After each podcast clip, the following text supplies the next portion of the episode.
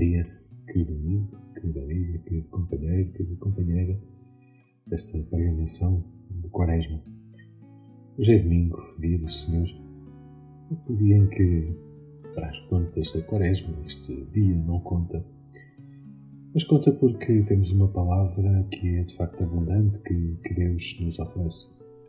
Nós já vamos no quinto domingo, já se vislumbra a Semana Santa e a Páscoa para podermos chegar de facto a esse, a esse grande momento. E antes de chegarmos, e nunca nos podemos esquecer que as leituras do tempo da Quaresma, sobretudo as do domingo, têm sempre esta, esta dimensão batismal, esta dimensão de preparação para, para o batismo. Este ano, claro, não haverá as nossas celebrações, este batismo dos adultos que em tantos lugares aconteceria na, na noite de Páscoa. Essas leituras mantêm, mantêm isto e, portanto, mantêm esta dimensão de nos falar de Jesus, de apresentar daquele que é uh, o centro da nossa vida, daquilo que é verdadeiramente o que, uh, o que conta para, para um cristão uh, se tornar realmente um cristão digno desse nome. E o que é que a liturgia de hoje nos oferece? Em primeiro lugar, uma, uma passagem do, do livro de Jeremias. Jeremias é um profeta que nos fala, depois de ter acontecido a divisão entre os reinos do Norte e do Sul, como que há uma espécie de um recomeço. E Jeremias tem quase este olhar ingênuo sobre, sobre a realidade e diz que, bom, no passado aconteceram as divisões entre os reinos, mas agora isso isso não vai mais acontecer.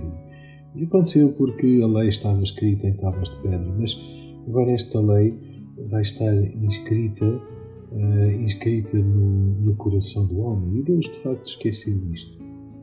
Será que o Evangelho, será que esta lei de Deus, será que esta vontade de, de quase que transpirar a palavra de Deus já é uma realidade na tua vida?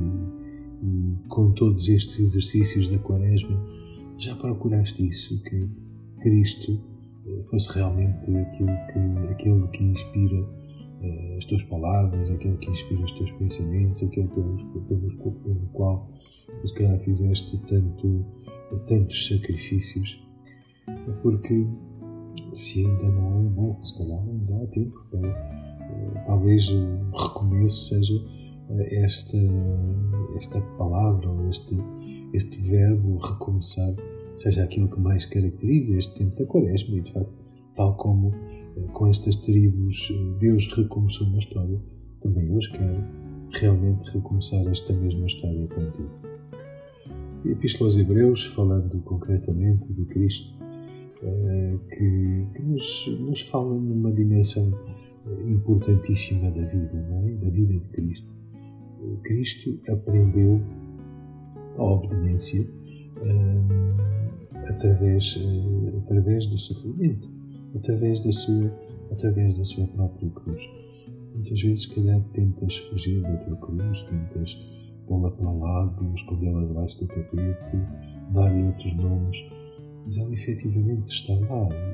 E é precisamente esta cruz que, que se calhar que é a marca identitária, não é por acaso que ela em, está em todas as igrejas, que a transportamos tantas vezes ao pescoço, porque se calhar esta mesma cruz é, é o autorretrato de um cristão.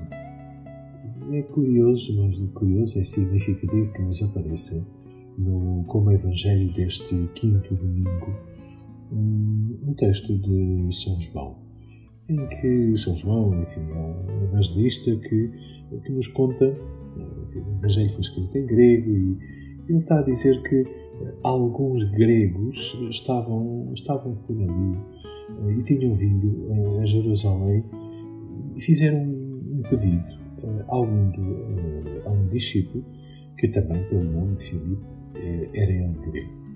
E o que é que lhe pedem? Pedem para ver Jesus. Por que ver? Porque quer dizer, eles já tinham, já tinham ouvido falar de Jesus, mas eh, será que queriam ver simplesmente o exterior? Ou queriam ver, e este é o sentido que São João dá ao esta palavra ver uh, no, seu, no seu Evangelho seria antes mais um, conhecer profundamente o que é que era realmente uh, o, que, o, que, é que realmente contava uh, o que é que Jesus dizia de si próprio e Jesus fala apresenta-se digamos assim com duas imagens poderosíssimas não é? a imagem do grão de trigo e a imagem da cruz que um, que vai ser levantada da terra. Comecemos pelo, pela imagem do grão de trigo. Para que o grão de trigo, quando é posto na terra, é? Uh, depois uh, esse grão começa, digamos assim, a desenvolver-se em, em dois sentidos. O germe começa, por um lado, a crescer as raízes, por outro lado, uma, enfim, um rebento vai seguindo, digamos assim, subindo, furando a terra em direção, em direção ao exterior eh, para, para daí sair e para daí crescer. E afinal de contas, quando é que, quando é que se deixa de ser semente, quando é que se passa a ser raiz, quando é que se passa a, a ser realmente este tronco, é, em que circo, em que o que é que é o fim de uma coisa, o que é que é o início de outra? Para que Jesus se usa esta imagem uh, da natureza é porque certamente isto serve à vida espiritual e se percebe que esta, esta morte, este foco não é esta morte, mas antes a vida que, que, que dali brota, a vida que dali nasce, a vida que dali uh, se desenvolve uma parte em raízes, outra parte precisamente em em tronco e em cal e depois, e depois mais tarde, uh, mais tarde em, fruto, em frutos. Por isso, uh, conservar a vida não, não serve nada, é? conservar uma, semente durante muito tempo, aquilo ao fim de alguns ao fim de algum tempo não serve, nem foi consumida, nem de facto serve para, para mais nada. A segunda imagem que a segunda imagem que Jesus nos oferece é precisamente este esta cruz que é, que é levantada. De facto, este centro da vida de um cristão é a cruz e por isso, se calhar hoje, como dizia no princípio, vale a pena olhar para a tua cruz, para aquilo que tantas vezes é doloroso, para aquilo que tantas vezes te impede de supostamente de seres feliz, mas se calhar está aí a salvação. É preciso amares isso. É preciso olhares com um olhar renovado para, para esse sofrimento, para essas coisas duras de ouvir ou de viver, mas que são elas hoje a tua salvação. Amém.